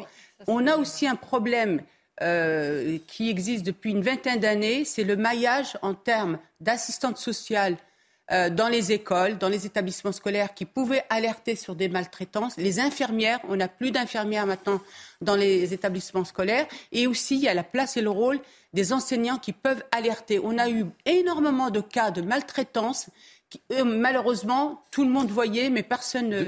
Deux mots, Patrice, et on va, on va devoir parler Juste rebondir, rebondir sur, ce que, sur ce que dit Naïma, elle a parfaitement raison. Mais alors, tous les ans, on a ce genre de rapport pratiquement. Tous les ans, qu'est-ce qu'on fait en termes de prévention? On arrive toujours après l'incendie. C'est vrai, c'est vrai que euh, deux enfants par classe subissent, euh, subissent euh, ou ont subi une relation incestueuse. Deux enfants par classe, c'est-à-dire que des professeurs savent à peu près qui ça peut être. Mais, est-ce qu'il y a, est qu'il y a euh, quelque chose administratif qui euh, euh, va servir d'enquête au début d'une année scolaire pour voir qui est susceptible d'avoir des problèmes dans sa famille? Absolument pas. On va se retrouver dans ce studio l'année prochaine avec les mêmes chiffres exactement, en espérant que ce ne sera pas trois enfants, mais que ce sera resté à deux.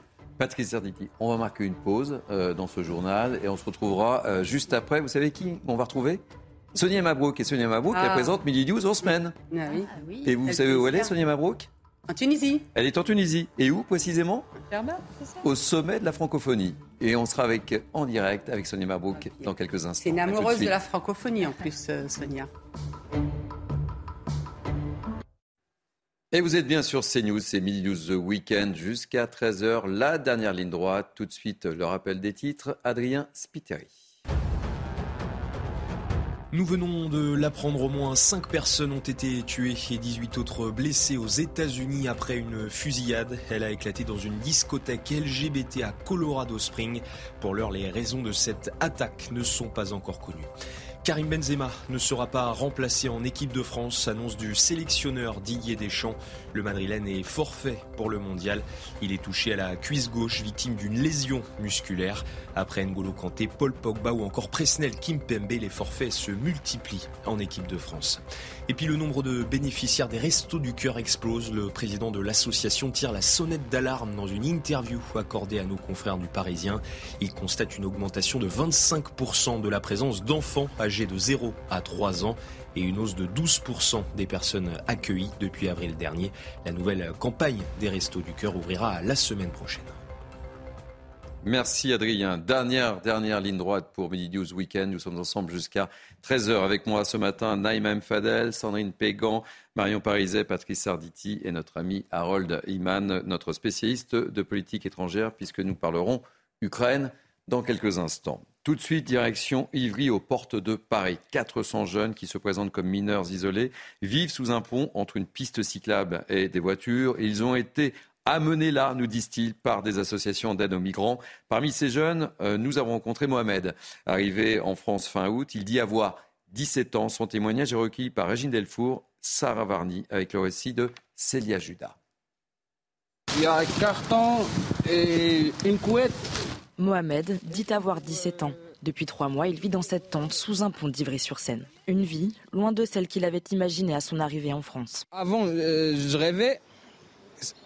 La réalité, c'est autre chose. La réalité, c'est pas, pas, pas l'image qu'ils nous donne, c'est pas l'image qu'ils nous donnent avant. Nous, on voit la France, c'est comme un pays qui est, qui est développé déjà. Si tu es dans l'Europe, alors tu peux y avoir un, un bon avenir. Mais si tu regardes les gens ici qui souffrent, bah, tu diras jamais que c'est la France. Mohamed a quitté le Maroc avec l'espoir de trouver un travail ici en France et de pouvoir aider sa famille. J'aimerais bien euh, continuer mes études, euh, avoir un diplôme dans l'électricité, car moi j'aime bien le domaine de l'électricité, pour euh, même aider les parents là-bas euh, au, au pays. Malgré leur rêve de vie meilleure ici en France, ces jeunes n'ont pas été reconnus comme mineurs non accompagnés, comme dans la grande majorité des cas. Dès, que j'étais refusé, moi et un groupe euh, de, de- jeunes, il y avait une association qui nous attendait. Il y a une association qui est nommée Utopia. Il, euh, y a des bénévoles qui, qui sont toujours là-bas devant la porte. Ils attendent que les gens qui sont refusés pour qu'ils les amènent ici. Après un recours auprès d'un juge pour enfants, ils attendent maintenant une décision de justice qui leur permettrait d'être pris en charge par l'aide sociale à l'enfance. Comme Mohamed, ils sont près de 400 mineurs isolés, majoritairement venus d'Afrique de l'Ouest et d'Afghanistan, à vivre dans ce campement de fortune. Sandrine Pégan, je me tourne vers vous. La, la question, c'est manifestement l'accès à l'aide sociale euh, de l'enfance, là. hein. Thierry, sincèrement, je vous le dis avec euh, mon, mon grand cœur, il ne faut pas s'habituer, il ne faut pas banaliser la situation parce que la rue, elle tue. Ces jeunes sont laissés pour compte, ils sont dans des situations sanitaires dégradantes et la justice ne peut pas se décharger sur le fait qu'il y a un manque d'effectifs pour pouvoir instruire les dossiers parce qu'ils sont en surcharge de, de, de demandes de protection euh, de l'aide sociale à l'enfance. Et à un moment donné, il y a une défaillance et cette défaillance, elle est ici et c'est les jeunes qui en pâtissent. Et pour moi, c'est inadmissible. Naïma M. Fadel. En fait, ces jeunes-là ont été déboutés donc, euh, du- de- pour, intégrer, pour être pris en charge par l'ASE. Et la ils ils font font un recours Ils font un recours. Alors c'est vrai que peut-être, euh, je vous rejoins, ce temps de recours, il faudrait pouvoir les prendre en charge le temps du recours. Mais vous savez, en France, on a juste, crois, jusqu'à 12 recours. Donc c'est ça la difficulté aussi. C'est pour ça que le ministre Darmanin a bien raison de vouloir en fait réduire les recours. En tout cas, je vous rejoins. Je pense que ce temps de recours, si recours il y a, et s'ils ont droit à un recours, on ne peut pas les laisser comme ça dans la rue. Marion Parisa, dernier mot. C'est la question. euh, On, on se dit, il vient pour un rêve. Et quel rêve on donne de la France à l'étranger? Quelle image, en fait, on renvoie pour euh, qu'au final on se dise on peut traverser Mhm. de manière illégale, euh, venir de manière irrégulière et se dire qu'on aura un bel, euh, un bel avenir devant soi. Ça me pose euh, réellement question. Euh, derrière, il y a en effet le traitement. Une fois que ces jeunes sont sur place, euh, on ne peut pas simplement les laisser dans la rue et, et ne pas s'en occuper, bien sûr. Mais fondamentalement, il y a aussi derrière des filières qui se Mhm. nourrissent de ces réseaux-là. Euh, et, là, le jeune homme dit qu'il est, marocain. Le Maroc est particulièrement une filière importante pour l'arrivée des, des jeunes et des mineurs isolés, dits Ah isolés non, en tout cas. Pas, pas le Maroc. Le- il y C'est avait que une euh, Alors, c'est intéressant parce que je vais, je vais vous donner les chiffres. d'identité qui étaient aussi, euh, qui ne sont pas chiffres. nécessairement inscrites euh, avant 18 ans euh, dans les. Non, mais il c'est intéressant. L'état civil C'est marocain. aussi, les, c'est aussi les, les mineurs non accompagnés d'Afghanistan mais- aussi. Oui, Oui, oui, il y a non, aussi Très rapidement. euh, En fait, c'est très intéressant parce que souvent, on pense que le- la majorité des mineurs isolés aujourd'hui en France sont des maghrébins et en particulier, par exemple, marocains. En fait, les Marocains représentent 5,3%, les Algériens 6, les Tunisiens 3 et c'est les subsahariens qui sont les plus importants, 61%. Le reste, c'est l'Asie. C'est Pakistan, Bangladesh et, euh, Mali, et euh, Guinée, euh, Afghan. Oui, dans les subsahariens, j'ai dit. Oui, oui, la- la- l'Afrique de l'Ouest. L'Afrique de l'Ouest, 61%.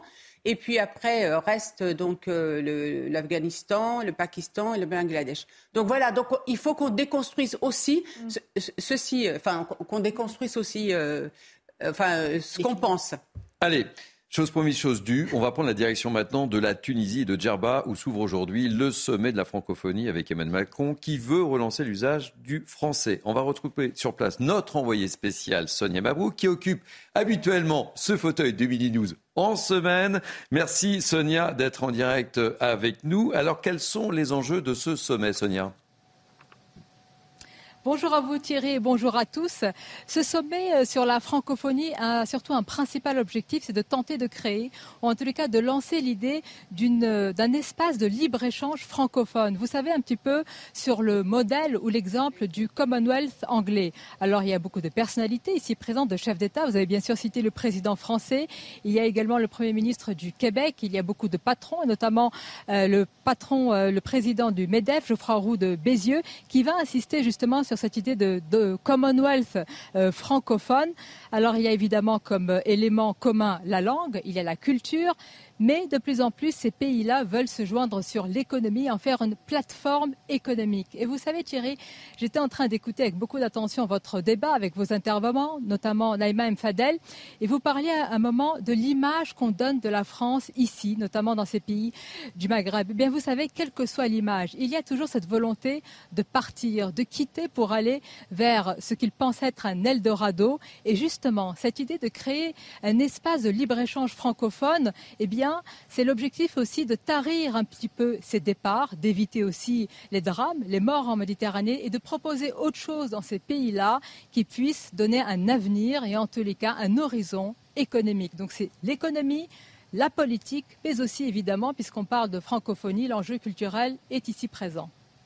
Merci beaucoup, chère Sonia Mabrouk. Vous êtes accompagnée par Olivier Gandloff. Une petite réaction, euh, Naïma Mfadel Bah, écoutez, moi, j'accueille avec joie ce que vient de dire euh, Sonia. Effectivement, le volet économique, le volet euh, co-développement aussi qui est très important. Et c'est vrai que si on veut tarir le départ de toute cette jeunesse, hein, qui est quand même une richesse pour le pays euh, d'où ils partent, et, les garder chez eux, il faut absolument qu'on ait une collaboration beaucoup plus efficace aujourd'hui en termes de développement, en termes de, création d'entreprises qu'on peut soutenir, en, termes aussi de formation de cette, euh, jeunesse. Euh, Donc, euh, évidemment, on va attendre un peu ce qui, ce qui va se dire. Moi, je voudrais juste souligner que malheureusement, en 2012 à 2016, il y a eu quand même une baisse des subventions pour les écoles françaises, pour euh, les instituts culturels, pour aussi euh, toutes euh, nos, nos consulats. Il y a eu quand même une baisse de 8%. Il y a eu aussi 513 suppressions de, de postes, 33 milliards de baisse aussi de budget. Et j'espère que le président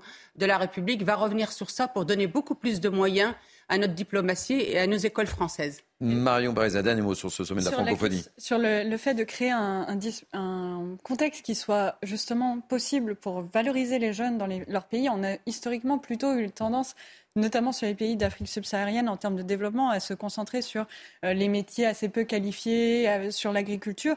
Mais aujourd'hui, tous les jeunes de ces régions-là, ils sont connectés aussi et ils veulent aussi être connectés à des, à des jobs, à des perspectives professionnelles qui soient plus stimulantes que simplement d'aller euh, dans leur champ le week-end. Et, et malheureusement, aujourd'hui, c'est la partie la plus compliquée. Il faut pouvoir aider les dispositifs d'éducation et le système économique pour pouvoir justement créer des perspectives qui soient, euh, qui soient stimulantes pour cette jeunesse. Puis on l'oublie, mais euh, la francophonie, c'est 16% du PIB mondial au final. Donc c'est énorme en termes de, représentation sur à l'échelle du monde. Il y a un vrai potentiel. Aujourd'hui, ça a perdu un peu de, de, mm de vigueur parce qu'il euh, y a une contestation des hégémonies globales qui est euh, une contestation de la, de la France, mais aussi euh, des pays anglo-saxons, il hein, faut le dire. Aujourd'hui, les pays d'Afrique notamment se tournent également vers la Russie, vers la Chine, vers la Turquie, vers des pays qui sont pour nous des compétiteurs. Mais ça ne veut pas dire que nous qu'il n'y a pas d'opportunité pour la France pour exister dans ce, dans ce cadre-là. Merci euh, Marion. Dans la lutte contre l'immigration clandestine, un dispositif est souvent pointé du doigt comme insuffisant, c'est celui des CRA, les centres de rétention administrative que vous connaissez bien, euh, ma chère Sandrine Pégan. Seulement voilà, même si l'on euh, s'accorde tous à dire qu'il en faut davantage, personne ne veut un tel centre près de chez lui. Reportage de Jérôme Prompnou du côté de Mérignac. C'est sur ce terrain appartenant à l'État que le nouveau centre de rétention administrative de Bordeaux devait voir le jour. Trop proche des habitations, les collectifs se sont mobilisés pour empêcher sa construction. L'implantation d'un centre de rétention administrative est toujours compliquée, mais il est vrai que le choix de le faire au milieu des habitants, c'est quelque chose que nous, nous trouvons complètement absurde. le CRA, c'est un lieu de privation de liberté. Ce n'est pas un bâtiment comme un autre. Donc il y a évidemment des nuisances générées par euh, toute la, population, euh, les fonctionnaires de police, l'annexe du tribunal judiciaire. Donc il y a énormément de nuisances. Et puis après, les CRA, malheureusement, hein, il y a aussi euh, des incendies qui sont provoqués. En Nouvelle-Aquitaine, il n'y a que 70 places sur les deux centres existants, un à Andaille, un autre à Bordeaux. Ce nouveau projet permettra d'accueillir 140 personnes et son emplacement a finalement été relocalisé sur la commune de Mérignac, dans une friche industrielle. On a besoin de places à l'intérieur de ces centres de rétention administrative parce que nous devons passer, placer des, personnes euh, étrangères qui n'ont rien à faire euh, dans notre pays. C'est, la grande majorité, c'est souvent des sortants de, de prison qui doivent après rentrer dans leur pays. Un grand plan de construction est prévu à l'horizon 2027, avec 3000 places supplémentaires d'accueil dans des centres de rétention partout en France. Sandrine Pégrand, une petite réaction, pas simple hein, d'installer ces, centres de rétention administrative. C'est mieux chez le voisin, en fait. Hein. C'est exactement ça, j'allais dire ça. Un CRA, parce qu'on appelle ça un CRA, pas un CRA. Je veux dire, quand on est vraiment dans le milieu, quand on fait du droit des étrangers, on dit un CRA. Donc un CRA, c'est toujours mieux, mais en effet, chez, chez les autres. Mais il y a, d'autres problèmes aussi à l'intérieur de ces CRA. C'est qu'il y a euh, tellement une surpopulation euh, donc même si là, il y avait aussi de nouveaux centres qui venaient à être euh, construits et donc créés, et je veux dire, il y aurait toujours autant d'étrangers dedans, il y aurait toujours des problèmes d'hygiène, des problèmes de sécurité, parce que véritablement, je vous le dis, puisque moi, de temps en temps, j'y vais quand je fais euh, du droit des étrangers, les, migrants ou les personnes en situation irrégulière sont dans des situations sanitaires, et je le répète encore, dégradantes. il y a un problème d'hygiène, il y a un problème de sécurité, il y a des vols entre eux. Moi, c'est donc ça ne, ça ne réglera pas toute la, euh, toute la, problématique de, euh, de, ce sujet. Patrice. On va souscrire à ce que vous venez de dire. de toute façon, un centre de rétention, oui, partout, partout, il n'y a, aucun problème, mais avec, des moyens. Maintenant, quand on veut installer un hôpital psychiatrique, il y a exactement euh, les, les, mêmes cris d'orfraie. Lorsqu'on veut installer une prison, alors là, n'en parlons même pas. Je veux dire, ça amène quand même ça amène quand même du monde, ça, ça amène une nouvelle administration et par la force des choses, ça va amener des moyens. Il faut de toute façon qu'il y en ait de plus en plus des centres de rétention, sinon ils se baladent dans la nature. je pense qu'il ne faut pas donner le choix aux collectivités. Mais c'est évident, il faut, imposer. il faut imposer. C'est une priorité nationale, donc il ne faut pas donner le choix aux collectivités. Allez, je... Éric Zemmour était l'invité hier de Face à, à Boc-Côté. Vous étiez très nombreux à suivre son intervention et il est notamment revenu sur l'affaire de l'Ocean Viking et de ses migrants. On ouvre la boîte de Pandore en vérité parce que si on nous dit qu'il faut accueillir celui-là, pourquoi on n'accueillerait pas les autres? Et pourquoi on n'accueillerait pas tous les autres? Vous savez, euh, il, y a, euh, il y aura en 2050 2 milliards d'Africains. Il y a à peu près euh, des centaines de millions de jeunes. C'est la région la plus jeune du monde entier. Et 50% de ces jeunes veulent venir en Europe. Alors on les accueille tous? Voilà, euh, on va parler politique. Six mois après sa prise de fonction, Elisabeth Borne décroche toujours dans les sondages et selon le baromètre de popularité publié chaque mois dans le journal du dimanche, la Première ministre perd encore deux points en ce mois de novembre. Elle rassemble désormais qu'à 36%, pardon, 36% de satisfaits, un point de plus euh, qu'Emmanuel Macron qui est à 35%. Elle était à 48% en mai dernier. Petite réaction, pas de réaction? Elle a perdu deux points, c'est ça? Elle a perdu deux points. Non, pas de réaction.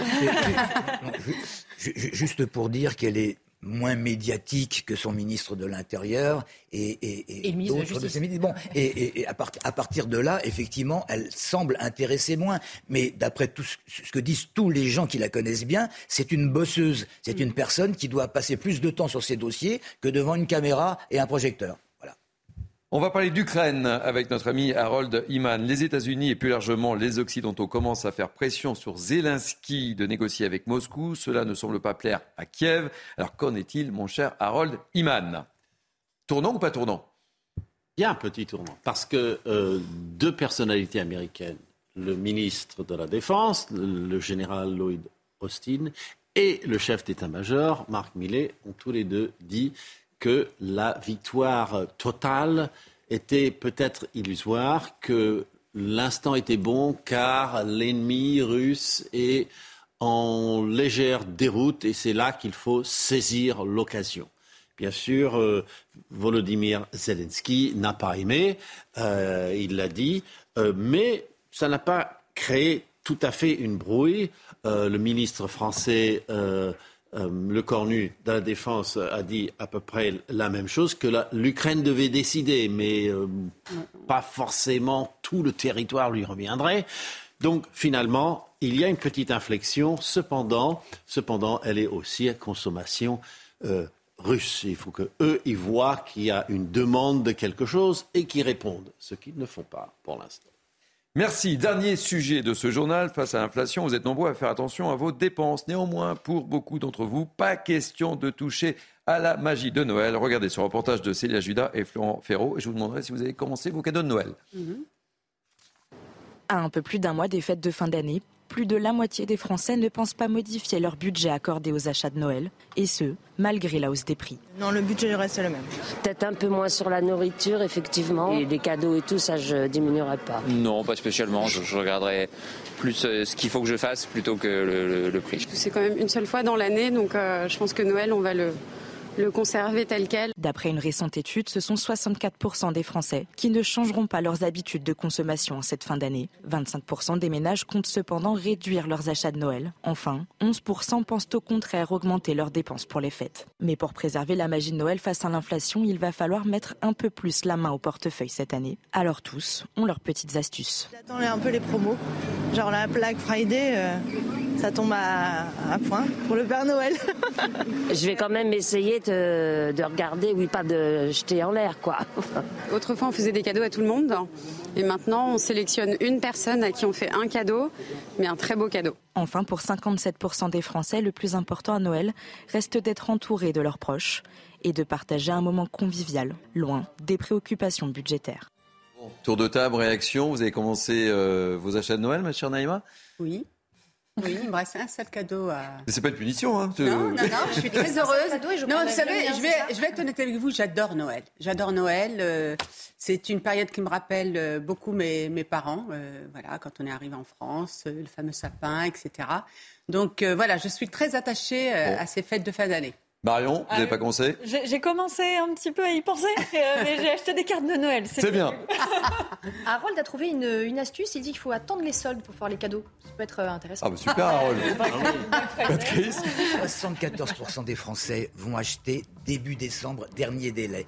Après, et après, il y a une diminution des stocks euh, au niveau distribution, c'est la catastrophe. ça, je- Et les prix qui grimpent. Donc il vaut mieux. Vous voulez quoi pour Noël Je- Beaucoup, beaucoup, beaucoup, beaucoup, beaucoup. D'amour.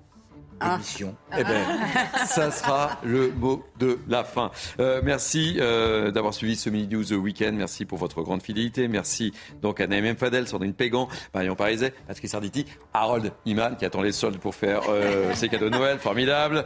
Merci à Stabrina Slimani et à David Brunet et à Anne-Isabelle Tollet qui m'ont aidé à préparer cette émission. Merci à Jacques Sanchez, à Barbara Delab à la programmation. Merci aux équipes en régie. Tout de suite, enquête d'esprit avec Émeric Pourbet. Belle journée sur CNews. Et moi, et moi, je vous retrouve, ah, ah oui, je vous retrouve demain euh, pour la belle équipe. Belle journée sur CNews. Retrouvez tous nos programmes et plus sur cnews.fr.